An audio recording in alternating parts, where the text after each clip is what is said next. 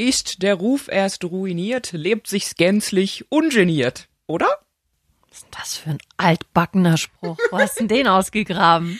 Ist wahrscheinlich dein Lebensmotto, oder? Ja, mein Mann hat jetzt zu mir gesagt, ich soll hier nicht immer so äh, frei vom Leder wegerzählen, sonst äh, Meckert er jetzt endlich? jetzt ruiniere ich mir langsam den Ruf hier. Ungeschminkt. Der Mädelsabend. Ein Podcast von Antenne Bayern. Hi Leute, schön, dass ihr wieder dabei seid. Auch heute quatschen wir natürlich wieder über alles, was uns so im Alltag bewegt und erzählen auch schlüpfrige Details, die natürlich euch Männer da draußen brennend interessieren. Wenn euch unser Mädels-Podcast gefällt, dann lasst uns doch mal ein Abo da. Uns gibt's auch überall, wo es Podcasts gibt. Heute sind wir natürlich mal wieder drei in der Runde. Die Julia Gump, Hello. die Ilka Hi. Und die Jules. und ich. Ja, und es baut sich ja von Woche zu Woche auf. Fremdgehen. Jeder zweite Deutsche gibt zu, er ist seinem Partner schon mal in irgendeiner Form fremdgeschnackselt oder auch einfach nur fremdknutschen. Wir haben uns ja jetzt so gefragt, wo fängt der ganze Spaß an mit Fremdgehen? Wie ist das bei euch, Julia? Das ist schwer zu sagen. Also, oft fängt, sagt ja mal, es fängt im Kopf an. Also, ich finde, wenn er jetzt schon mit einer ähm, schreiben würde und es geht dann schon eher in, in die schlüpfrige Variante, dann ist es für mich eigentlich schon too much, ehrlich gesagt. Also da muss jetzt gar nicht mal rumknutschen oder auch mehr sein. Ich finde, wenn man, wenn man schon eindeutige Sachen schreibt, dann ist es für mich schon, ja. Würdest du ihn verlassen deshalb? Beim Schreiben? Nee. Und ab wann hoffe, ihr hört es jetzt nicht. Es ist kein Freibrief dafür. Ab wann würdest du ihn verlassen? Ich glaube, das kann man pauschal gar nicht sagen. Würdest du ihn überhaupt verlassen? Ich glaube, das kommt drauf an, wie ich mich dann fühlen würde, wenn er es Ja, gemacht beschissen. hat. Also ja, ja. äh, so oder Also- so fühlst du dich beschissen. Wir sind jetzt halt auch schon echt eine Weile zusammen und ich glaube, das kann ich jetzt im Voraus nicht sagen, ob ich ihn verlassen würde. Wahrscheinlich würde ich im ersten Moment sagen ja, aber das, das kommt, glaube ich, auf dann auf mein, auf mein Gefühl an, ob ich mir denken könnte, ich könnte ihm noch mal vertrauen. Wahrscheinlich könnte ich ihm nicht mehr vertrauen, wer mich einmal so bescheißt. Ist ganz schwer.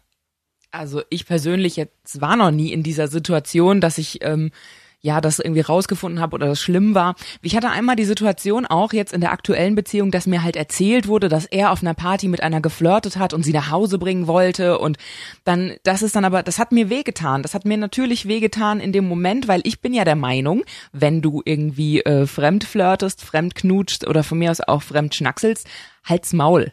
Weißt du, mach mach den Scheiß mit dir aus und wenn du mich nicht mehr liebst, dann, dann mach mit mir Schluss, aber erzähl mir das nicht, weil ich habe eine sehr gute Freundin, die äh, wurde verlassen für eine andere Frau und die hat danach die komplette Beziehung in Frage gestellt, sich selbst in Frage gestellt, war jetzt echt jahrelang völlig fertig und, kon konnte keinem Mann mehr vertrauen und ich verstehe das total und dann denke ich mir so, wenn du einen Fehler machst, dann hab entweder die Eier in der Hose und versuch mit mir an der Beziehung zu arbeiten oder verlass mich.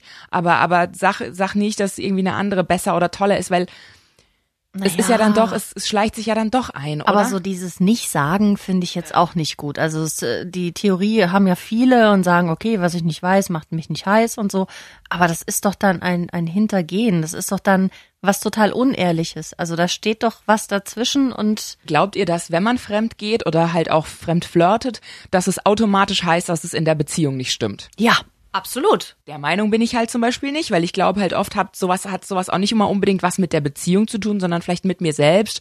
Wir hatten es ja letzte Woche schon von Bestätigung oder von ja, dass man irgendwie vielleicht auch eine Torschlusspanik bekommt oder so. Naja, aber wenn ich Bestätigung brauche, dann stimmt ja schon was in der Beziehung nicht, weil dann gibt mir mein Partner nicht genug Bestätigung. Also ist da schon der Hund drin. Aber ist es nicht auch irgendwie gemein, das vom Partner dauernd so zu verlangen, dass er mir ständig Bestätigung geben muss? überhaupt nicht. Und das heißt verlangen. Also wenn, wenn du jemanden liebst, dann gibst du ihm das doch automatisch und dann findest du ihn toll. Du findest ihn auch mal kacke, aber hauptsächlich findest du ihn ja toll und zeigst ihm das. Ilka, wie ist das bei dir? Was gilt als äh, Fremdgehen oder Also mittlerweile, ähm, äh, wenn er, was Julia gerade eben gesagt hat, wenn er mit jemandem schreiben würde und es würde abdriften in irgendwas Sexuelles, würde ich sofort gehen. Mittlerweile.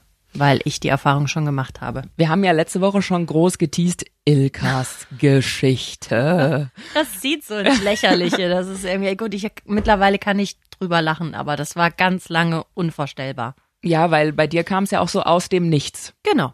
Er ist weggefahren übers Wochenende und ähm, hat da freitags irgendeine Tusse kennengelernt. Ähm, ne, ja, samstags dann in der Hotellobby unten, ähm, ja, gevögelt. In der Lobby. In der Lobby. Wie bitte? Wie bitte? In der Was? Lobby. Ja gut, Wie es war das viel, denn? ja, keine Ahnung. Es war viel Alkohol im Spiel. Ähm, äh, sagt er immer, das sollte keine Ausrede sein. Ja, keine Ahnung, die hat sich so an den Rang geschmissen, ja, diese blöde. Ihr äh, Rock hoch in der Lobby und oder was? Ja, Heidewitzka. ja, wahrscheinlich auch Schiss gehabt, dass wenn man hoch aufs Zimmer geht, dass dann der Mut wieder irgendwie verschwindet. Nein, die hatten beide ähm, das Zimmer geteilt mit jemand anderem, also mit jeweils Freunden und deswegen war da kein Zimmer frei und deswegen blieb wohl nur die Hotellobby.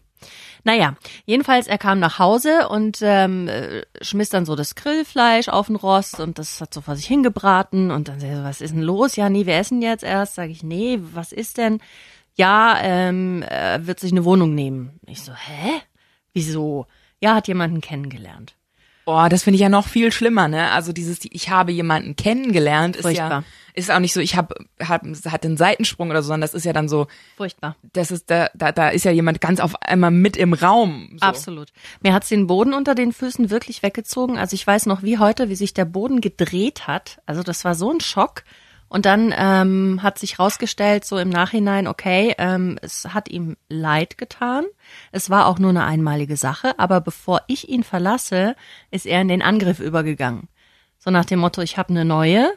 Und ähm, also- versteht ihr wie? Ja, ich habe eine neue und er wollte sie gar nicht, sondern er hat mir das gesagt und hatte Angst, dass ich ihn gleich verlasse und ähm, ja, Wie hast du reagiert? Also hast du ihm eine gepfeffert oder gar nicht. Ich war völlig unter Schock, habe dann angefangen, meine Sachen zu packen und ähm, dann habe ich nur noch geheult, habe mich erstmal im Bad eingeschlossen, weil ich meine Ruhe haben wollte. Bin dann ähm, raus und mit dem Auto einfach mal weg und ein paar Freundinnen angerufen und mal geredet und bin dann nach drei Stunden oder so wieder zurück. Was haben dir deine Freundinnen denn im ersten Moment geraten oder wie war denn so die Reaktion? Weil das denke ich mir ist auch oft schwierig, wie das Umfeld reagiert, weil man selber Ja, die waren alle genauso geschockt wie ich, weil äh, wer meinen Mann kennt, man traut ihm das überhaupt nicht zu. Also ich hätte auch, wie gesagt, die Hand für ihn ins Feuer gelegt und alle konnten das erstmal gar nicht fassen und waren genauso so, was? Ähm, und sonst muss ich sagen, blieb die Wertung eigentlich aus. Also sie waren für mich da, haben mir zugehört, aber es hat keiner gewertet, was ich gut Das finde finde. ich auch super, weil wenn du dann irgendwie hinfährst und sagst, äh, das und das ist passiert und dann, ja, das wusste ich doch gleich, so ein Ja, Schwein ja. und so, das brauchst du in dem Moment einfach Nee. nicht, ne? Und dann ähm, bist du nach drei Stunden wieder nach Hause gekommen. Was ist dann passiert? Dann äh, hat er mit mir geredet und ähm, also es war echt so eine so eine rührende Szene im Nachgang, weil ich dann meinen Ehering genommen habe. Wir saßen so auf dem Bett und ich habe dann nur so gesagt, ja, aber ich bin doch deine Frau. Ich ich mich hast du doch geheiratet und dann haben wir beide geweint und dann ja, es hat ihm total leid getan und es war letztendlich auch ähm, die Suche nach Bestätigung. Und wir haben uns dann hingesetzt und das klingt jetzt alles ganz easy, aber es war ein Riesendrama und hat sich lange hingezogen. Aber wir haben uns dann hingesetzt und haben überlegt, an was hing es. Und das hing daran, dass ich sehr viel mit Arbeit beschäftigt war. Unser Sohn war klein und ich habe ihm diese Aufmerksamkeit einfach nicht mehr gegeben. Also er war da, aber ich habe jetzt nicht gesagt, wie toll ich ihn finde. Im Gegenteil, ich habe sehr viel an ihm rumgemeckert. Das rechtfertigt das alles nicht, ja. Das weiß er auch. Er hätte mit mir reden müssen, hat er nicht, sondern er hat sich halt die Bestätigung dann woanders geholt. Würdest du jetzt auch im Nachhinein sagen, nach all diesem Drama war das halt auch nochmal ein Weckruf für eure Beziehung? Absolut. Total. Eigentlich war es dann gut so, dass es nur so passiert ist und wenn er das länger laufen hätte lassen, dann wären wir auch nicht mehr zusammen. Aber es war wirklich so ein Hallo-Wachschlag. Und es war sau viel Arbeit. Also das denkt man immer gar nicht, aber wir haben dann wirklich auch eine Paartherapie gemacht, um das Vertrauen wieder aufzubauen, weil ich ihm nichts mehr geglaubt habe. War dir denn von Anfang an klar, dass du mit ihm ähm, weiter zusammenbleiben willst oder hattest du den Gedanken auch, ähm, ich muss weg von dem? Ja, hab auch gedacht, ich muss weg und dann dachte ich mir aber nee und und ich lieb ihn ja und das war so ein Prozess, es war alles offen, alles möglich und ähm, ja, ganz ganz schwierig einfach. Hattest du auch so Rachegedanken so, jetzt zahle ich es ihm heim, jetzt ziehe ich los und suche mir auch jemanden? Komischerweise nie, die kamen dann ein paar Jahre später. Also ich habe mich immer ähm, so ja, ich habe mir immer viel die Schuld mitgegeben, aber diese diese Rachegedanken und diese Wut habe ich nie rausgelassen. Die hätte ich dann am liebsten ein paar Jahre später, als alles schon wieder in Ordnung war, da hatte ich ganz oft das Bedürfnis, ihn zu schlagen. Das klingt jetzt blöd, aber wenn ich dann so dran gedacht habe, ich wurde richtig aggressiv. Ähm, was ist mit dieser Frau? Also weißt du, wer das ist? Hast Ja. du die mal aufgesucht? Ähm, nein, ich weiß aber, wer es ist. Also ich wollte alles wissen. Er wollte mir gar nichts erzählen, weil er gesagt hat, ja, dann macht's das ja nur noch schlimmer. Dann habe ich gesagt, nein, im Gegenteil, wenn ich zu Hause sitze und mir permanent irgendeinen Film ausdenke in meinem Kopf, was da alles passiert sein könnte, ist es noch schlimmer, als die Realität zu haben. Und dann wollte ich alles wissen, bis ins kleinste Detail und habe diesen Film immer wieder abgespult, bis er beim Angucken nicht mehr schlimm war.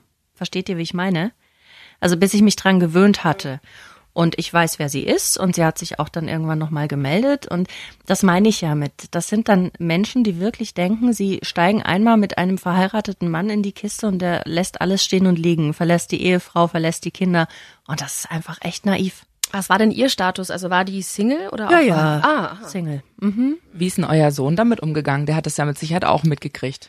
Ja, da war er noch relativ klein. Äh, Wir haben ihm natürlich nicht gesagt, was passiert ist, sondern ähm, wir haben gesagt, ja, Papa hat eine andere Frau geküsst. So, weil er hat es natürlich mitbekommen. Und für ihn war das ganz, ganz schlimm. Also wir haben dann auch die Familie mit eingebunden, die dann viel mit ihm gesprochen hat und so weiter. Aber das war natürlich Hölle auch für ihn. Wie geht er damit jetzt heute um? Also wie sieht er das heute? Wir reden da gar nicht mehr drüber. Also solange er nicht kommt, werde ich ihn da auch nicht drauf ansprechen. Das ist einfach vom Tisch. Genau. Du meinst jetzt mein Kind, oder? Ja, ja, ja. Also, oder auch das Thema generell. Also, oder redet ihr beide da noch miteinander drüber? Es gibt immer wieder Phasen, in denen wir drüber reden, gerade weil ich das möchte. Ähm, und das ist jetzt wirklich auch schon, ich glaube, acht Jahre her oder so. Aber so ein, zweimal im Jahr muss ich da nochmal drüber reden. Immer und immer wieder. Verrückt. Ja. Weil es ist ja auch, äh, dadurch, dass ihr ja noch ein Paar seid, wird diese Sache auch nie abgeschlossen sein. Nein.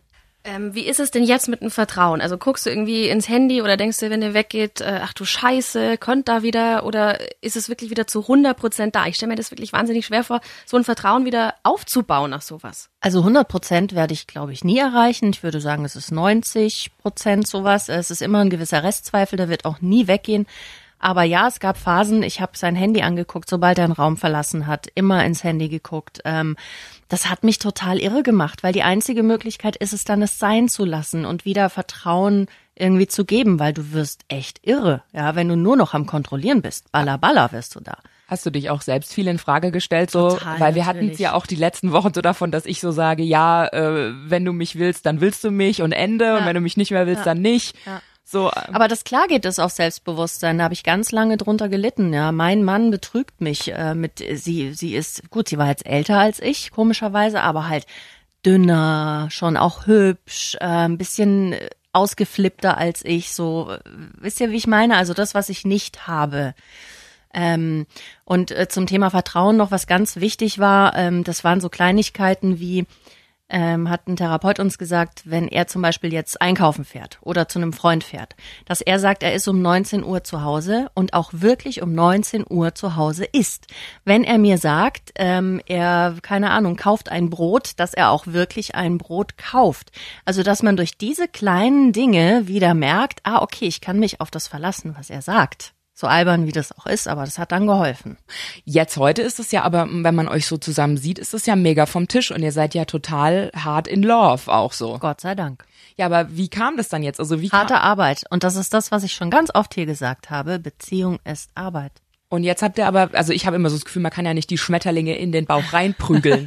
also gab es bei dir nochmal so einen Moment, wo du den wieder angeguckt hast und gesagt Nein, hast, wir, so, boah, wir lieben wow. uns einfach. Also bei aller Scheiße, die wir durchhaben, und das ist schon viel, aber wir haben uns immer geliebt. Und ich glaube, das wird sich auch nicht ändern. Also wir halten fest, es lohnt sich für die Liebe zu kämpfen, auch wenn der Weg oft nicht so leicht ist. Ja, und ich glaube halt auch, also man, man hat halt nun mal nicht das Patent, ne? Also gerade, weil du jetzt vorhin gesagt hast, deine Freundinnen haben das nicht bewertet. Ich glaube, da darf man sich eben auch nicht reinreden lassen, weil Nee.